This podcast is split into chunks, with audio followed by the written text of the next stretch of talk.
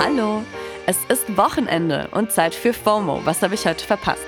Heute ist Samstag, der 2. April 2022. Mein Name ist Dana Salin und in den Samstagsfolgen haben wir immer ein bisschen mehr Zeit, uns eine Sache genauer anzugucken. Heute spreche ich über ein Thema, das mich schon in den letzten Wochen immer wieder beschäftigt hat. Seit der Krieg in der Ukraine ausgebrochen ist, ist vor allem eine Person auf den Socials, in Memes und auch in der Popkultur extrem präsent.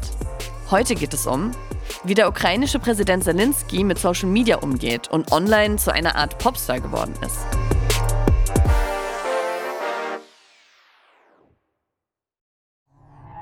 Die Berichte über die Oscarverleihung wurden zwar diese Woche vor allem von der ganzen Ohrfeigengeschichte überschattet, aber wer aufgepasst hat, hat vielleicht auch mitbekommen, dass es Zelensky fast auch dorthin geschafft hätte.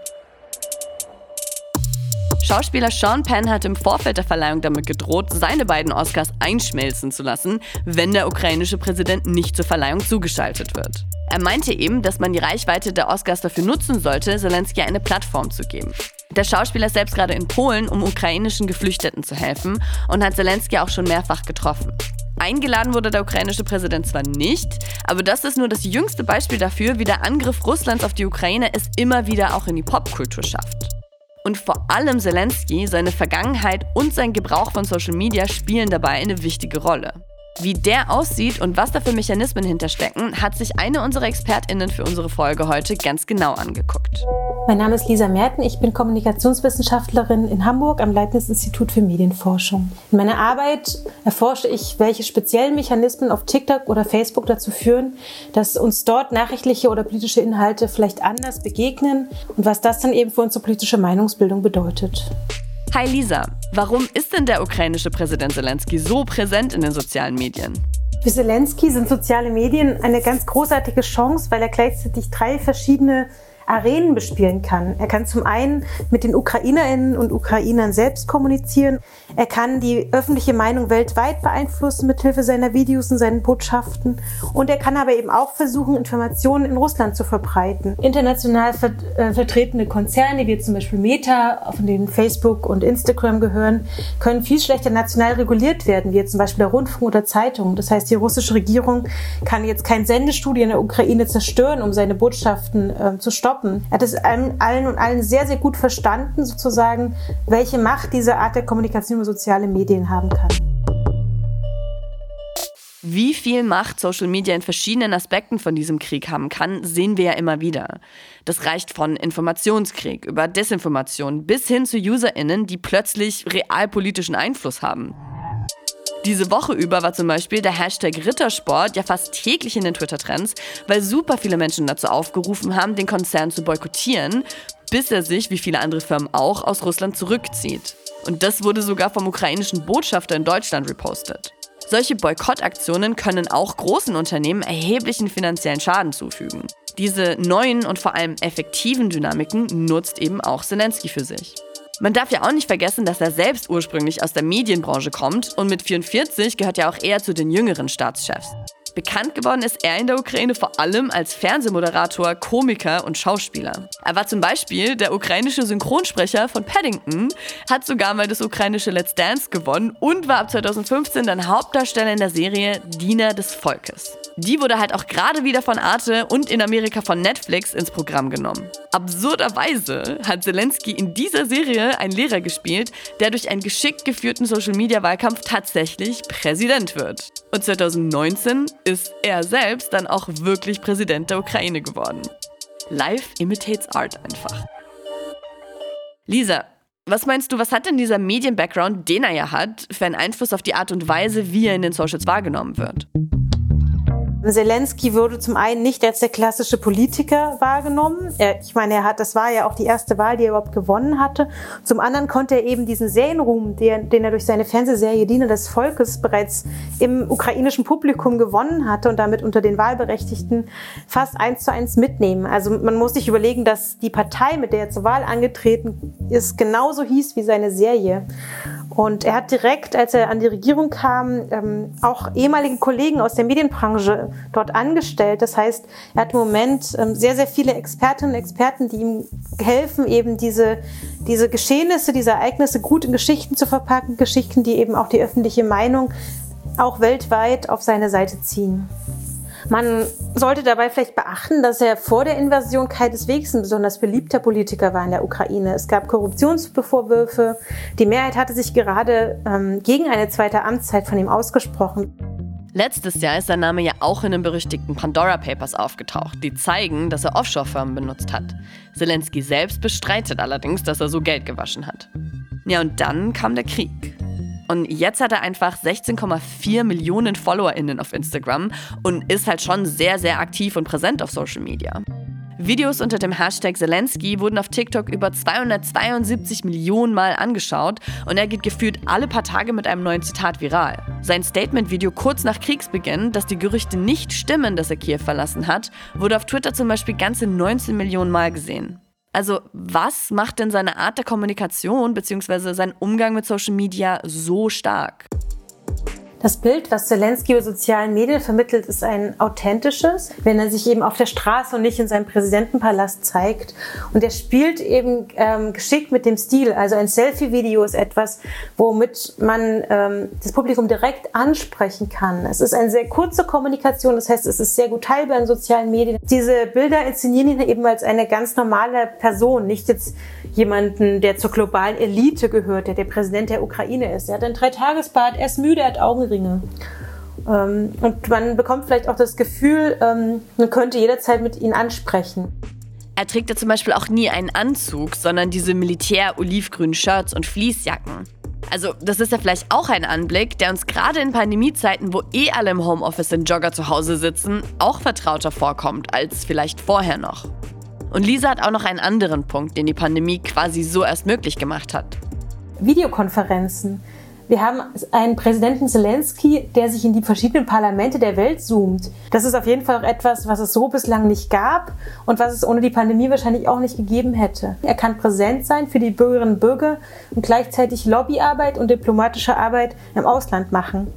Das ist auf jeden Fall auch eine ganz interessante technische Entwicklung. Ja, total. Wie wird denn seine Art der Kommunikation, ob jetzt per Zoom oder auf Social Media, von außen bzw. vom Ausland wahrgenommen? Wenn wir uns anschauen, wie ähm, Zelensky im Moment in der europäischen Presse wahrgenommen wird, dann wird er sehr, sehr inspirierend, heldenhaft dargestellt. Immer wieder wird seine unglaublich gute Rhetorik gelobt, wie clever er kommuniziert, wenn er zum Beispiel sagt, ich brauche Waffen und keine Mitfahrgelegenheit. Dann sehen wir da einen Regierungschef, der bereit ist, Interessen seines Landes vor seine eigene Sicherheit zu stellen. Er schafft es immer wieder, auch das Bild dieses noblen Krieges zu erwecken dass er das Zitat Ich brauche Waffen, keine Mitfahrgelegenheit wirklich gesagt hat, wurde übrigens noch von keiner Seite offiziell bestätigt. Und trotzdem wird dieses Zitat mittlerweile sogar auf T-Shirts gedruckt und auf Etsy und so verkauft. Wie Lisa gerade gesagt hat, wird er international ja geradezu als Held gefeiert.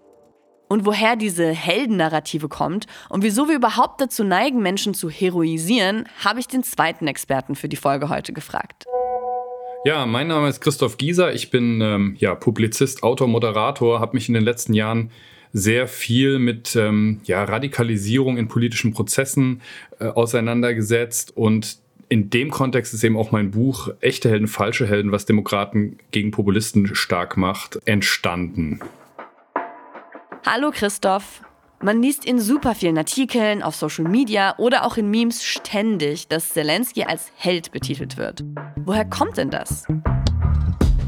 Ja, Krisenzeiten sind Heldenzeiten. Ähm, das war eigentlich schon immer so. Äh, das heißt, die Leute suchen gerade in Krisenzeiten Orientierung.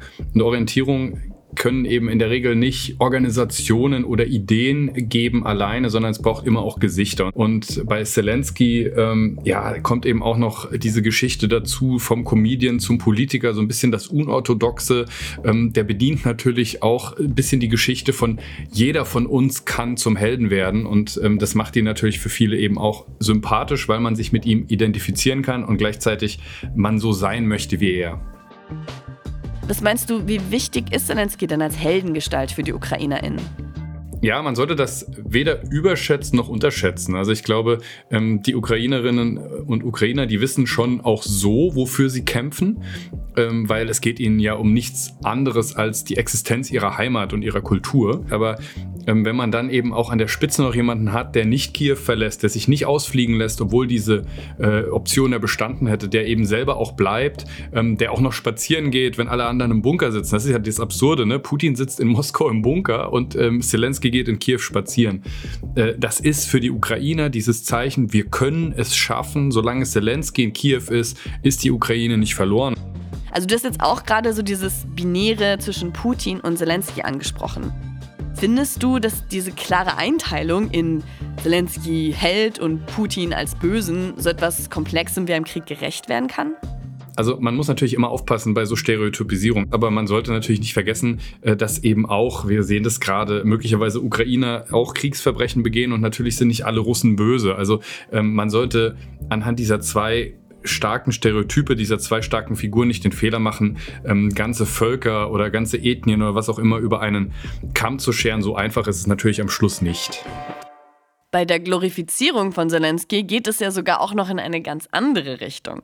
Er wird eben nicht nur als Held bezeichnet, sondern auch als Sexsymbol. Es gibt tatsächlich verstörend viele TikToks wie das hier. Alexa, add a new task to my morning routine. 7 a.m. Check on my man crush, Zelensky. Äh, Lisa, wie passt das denn jetzt da rein? Also ich glaube, als Sexsymbole werden ja Leute verstanden, die jetzt konventionell attraktiv und berühmt sind. Und das sind ja beides Dinge, die er im Moment auch erfüllt.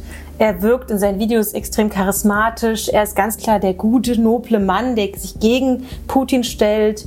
Er ist der, das, der Alpha-Mann, der selber in den Krieg zieht, der nicht flieht, der in äh, Tarnkleidung ähm, seine Truppen besucht.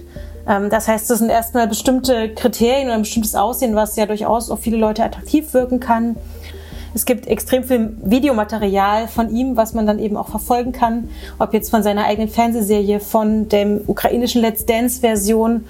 Ähm, das heißt, da gibt es schon ganz viele TikToks, die man diesbezüglich bauen kann. Das, der gibt einfach auch wirklich viel her. Also würdest du sagen, das passiert gerade, weil Zelensky so präsent auf Social Media ist? Und ist es irgendwie problematisch? Ich würde sagen, dass diese Romantisierung oder auch Sexualisierung von politischen Figuren jetzt nichts Neues ist. Also das hatten wir zum Beispiel auch mit Kennedy. Und zu einem gewissen Punkt gab es ja auch so ein bisschen diese Dynamik, jetzt wenn wir mal an Christian Drosten in der Pandemie denken oder für manche Leute vielleicht auch ein Christian Lindner. Das ist jetzt bei Zelensky, glaube ich, insofern problematisch, weil es halt diese, diese schreckliche Wirklichkeit des Krieges auf so was ganz Banales runterbricht. Also ein Sexsymbol zu sein, einen Crush zu haben, das ist halt eher so ein, so ein Teenager-Ding. Das, das, ähm, das hilft uns ja vielleicht auch so ein bisschen nicht an diese, die Wirklichkeit eines, eines Angriffskrieges hier in Europa zu denken. Ähm, das hilft aber im Zweifelsfall den ukrainischen Bürgerinnen und Bürgern nicht besonders, wenn wir uns sexy Videos von Zelensky angucken. Ja, Word. Was würdest du denn sagen, ist bei dem Thema noch wichtig? Es ist spannend, dass wir in den letzten Jahren ja ganz viel über die negativen Konsequenzen von sozialen Medien gesprochen haben, über Desinformation, über eine mangelnde Informationsvielfalt mit Filterblasen. Und gerade jetzt sehen wir ja wieder einen Fall, wo wir uns so ein bisschen vielleicht auch an den arabischen Frühling erinnern können, wo wir wieder sehen, wie soziale Medien eben auch eine Technologie sein kann, die vielleicht hilft, ähm, sozusagen Underdogs eine Stimme zu geben. Danke, Lisa. Und Christoph hat auch noch ein paar sehr wichtige abschließende Worte. Ich glaube tatsächlich, ähm, wir sollten uns einfach bewusst machen, dass das Beste, was wir tun können, ist, eine Gesellschaft so zu gestalten, dass wir echte Helden niemals brauchen. Wir müssen diese Gesellschaft so gestalten, ähm, dass wir ähm, couragiert auftreten, äh, radikale Kräfte zurückdrängen, dann, wenn es eben noch unproblematisch äh, ist und nicht erst, wenn eine, eine Gesellschaft ein Krieg ist oder wenn wie in Russland es eigentlich keine Möglichkeit mehr gibt, äh, für die Opposition sich zu äußern oder auf die Straße zu gehen. dann braucht es wirklich Heldenmut gut, aber dann ist es eben häufig auch zu spät. Wir wollen eigentlich eine Gesellschaft, in der man sich nicht zum Helden stilisieren und aufopfern muss, sondern in, dem, in der jeder ein bisschen was tut, dass es gar nicht so weit kommt. Danke, Christoph. Also, ich weiß ehrlich gesagt gar nicht, was ich dem noch hinzufügen soll. Ich lasse das mal so stehen und verabschiede mich damit ins Wochenende. Und das war's dann auch für heute mit FOMO und wir hören uns am Montag wieder hier auf Spotify. Wünsche und Anregungen gehen wie immer an FOMO at Spotify.com. FOMO ist eine Produktion von Spotify Studios in Zusammenarbeit mit ACB Stories. Folgt uns auf Spotify.